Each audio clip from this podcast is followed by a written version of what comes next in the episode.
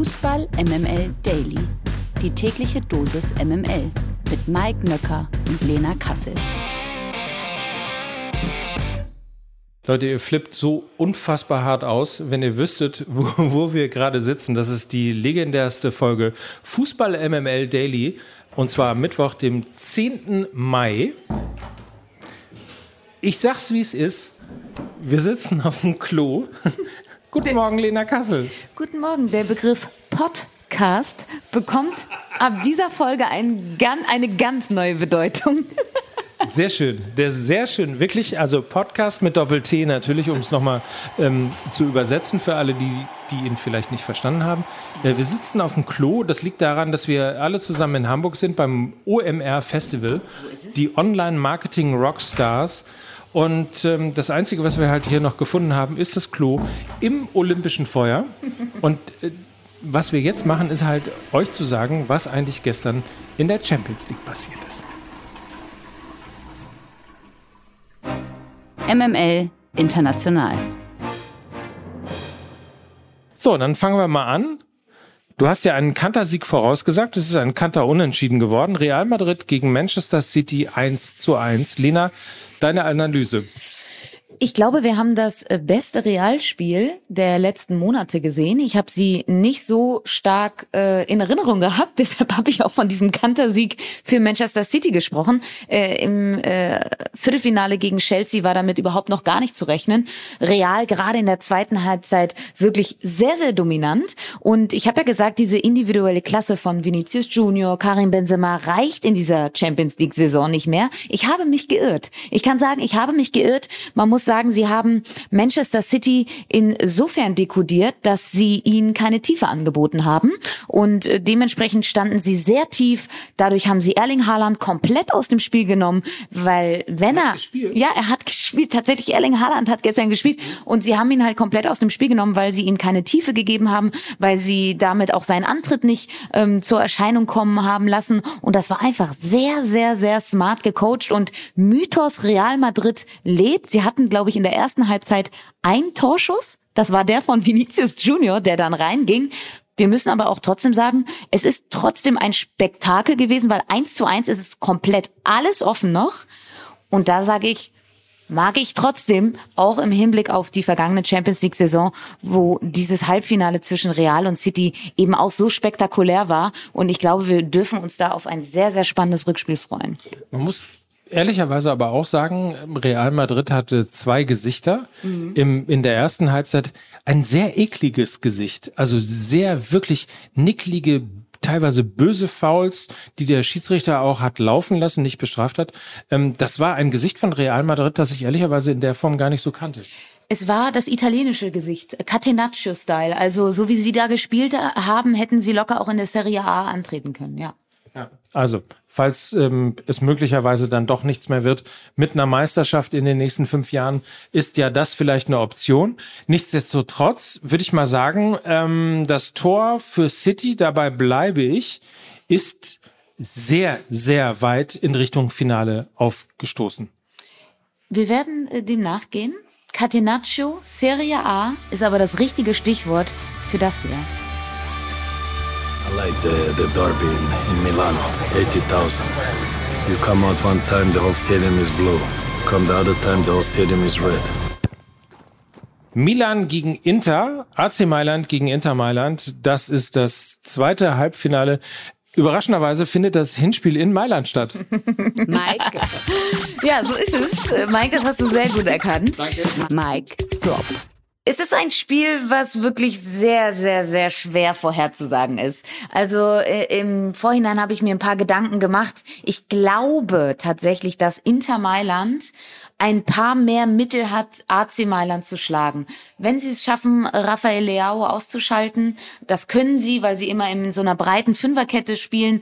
Ähm, wenn sie es da schaffen, ihn wirklich zu doppeln und ihm keine, keinen Raum zu geben, dann bleibt AC Mailand relativ wenig übrig, noch zur Torgefahr zu kommen. Sie haben natürlich Olivier Giroud, das kleine Schlitzohr, ähm, aber schaffen sie da wirklich die Flankenzulieferung zu stoppen aus Intersicht, dann haben sie gerade offensiv mit Lautaro Martinez, ähm, Romelu Lukaku und so weiter und so fort, glaube ich, mehr Möglichkeiten, AC Mailand zu schlagen. Aber das ist wirklich so ein Spiel, da möchte ich mich auch aus meinem Learning äh, in meiner Vorschau auf Manchester City gegen Real nicht festlegen. Oder wie Andi Möller einst sagte, Mailand oder Mailand, egal, Hauptsache Mailand. Ja.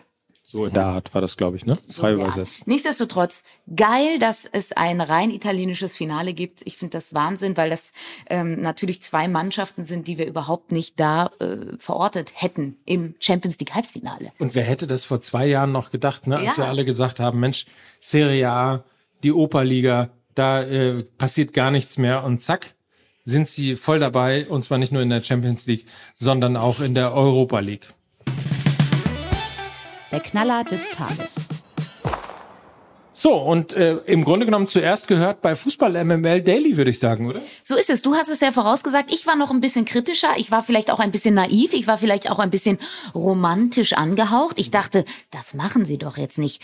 Eintracht Frankfurt entlässt oder wie zu, sagen wir nicht entlassen, das ist vielleicht ein bisschen wertend gemeint. sich. Trennen, die trennen sich zum Saisonende im Sommer, gehen Oliver Glasner und Eintracht Frankfurt getrennte Wege. Ich halte das für einen mittelschweren Skandal, weil sie einfach äh, einen fantastischen Trainer haben, eine fantastische Erfolgsgeschichte, zwei Finals in äh, zwei Jahren, ähm, die Chance auf den DFB-Pokalsieg. Man merkt einfach einen Schulterschluss zwischen Fans und Oliver Glasner, der hat den Diver gemacht im Halbfinale gegen Stuttgart und so weiter und so fort. Und ich hatte so ein Gefühl, da ist ein Gefühl. Und ähm, ich glaube, es war am Ende ein Machtkampf, ein Stierkampf zwischen Krösche und Oliver Glasner. Und den hat Markus Krösche gewonnen. Aber du hast vollkommen recht, Mike Nöcker. Du hast in der gestrigen Folge gesagt, Oliver Glasner gehört in die Premier League. Und vielleicht hast du damit sogar recht. Und ähm, vielleicht, wenn ich noch eine These oder wie du immer sagst, ein Hot Take Bitte. Ja? ja mach ihn. Rauslassen darf. Ich bin mir nicht sicher, ob Oliver Glasner auf dem Trainerstuhl sitzt, wenn Eintracht Frankfurt im DFB-Pokalfinale spielt. Was? Wirklich? Ich, also ich würde es ihm natürlich wünschen, das ist überhaupt, also nichts davon finde ich richtig, aber mark my words. Okay, das ist wirklich ein hotter Take. Noch ein Hot Take in Richtung Eintracht Frankfurt. Ich glaube, mit dem ganzen personellen Umbruch, den sie ohnehin schon spielerischer Natur haben, weil viele Leistungsträger im Sommer gehen werden, Sebastian Rode hört auf und so weiter, Gil Brissot, Kamada, Kolomoani vermutlich auch weg, jetzt noch den Trainer auszuwechseln, das könnte in einer Saison enden, die sehr, sehr schwierig für Eintracht Frankfurt wird. Ich habe nur so ein Gefühl. Liebe Liga. Ich find's eine romantische Geschichte, denn also wenn man sozusagen den größten Rivalen überhaupt hat. Also stellt euch mal vor, Borussia Dortmund, Schalke 04, wisst ihr ja, hm, ist jetzt nicht so immer die große Romantik gewesen in den letzten Jahren. Aber jetzt kommt natürlich dem FC Schalke 04 eine Schlüsselrolle zu, weil sie natürlich, wenn sie punkten gegen den FC Bayern am nächsten Spieltag, dann könnten sie möglicherweise Borussia Dortmund zum Meister schießen. So, und dann ist natürlich irgendwie die große Frage, was macht man dann? Schickt man Autos oder Bier oder was auch immer? So, was schickt man Richtung Gelsenkirchen, um zu sagen, Mensch, ich würde mich freuen, Leute, hier, ihr dürft uns zum Meister machen. Äh, wir revanchieren uns. Womit revanchiert man sich in Dortmund? Man revanchiert sich mit dem Goldenen Buch, also einem Eintrag im Goldenen Buch der Stadt. Der Bürgermeister aus Dortmund hat das nämlich angekündigt. Falls Schalke 04 punktet gegen den FC Bayern, im besten Falle dreifach, dann wird er sie ins Rathaus einladen und sie dürfen sich ins Goldene Buch der Stadt eintragen.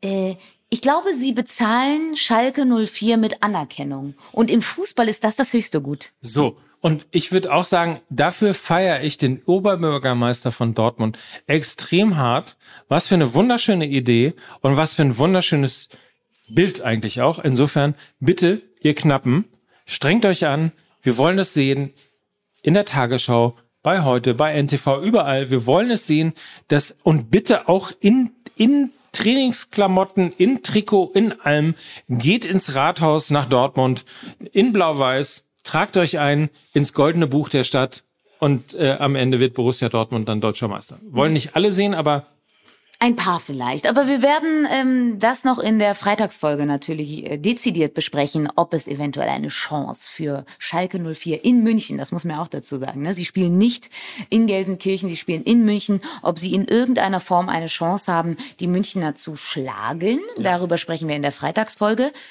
Ich sag mal so, wer in Stuttgart gewinnen kann, kann auch in München gewinnen. Das, das war kein Hot Take. Wir entlassen euch in einen ja. feinen Tag. Es war eine kurze, knackige Folge. Bitte ja. verzeiht uns. Äh, wir werden morgen in alter Form wieder zu euch zurückfinden. Darüber und darauf freuen wir uns natürlich sehr.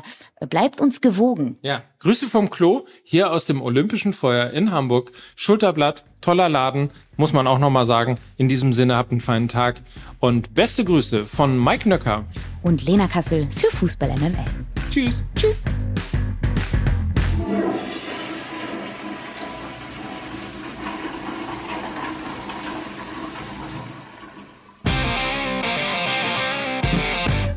Dieser Podcast wird produziert von Podstars bei OMR.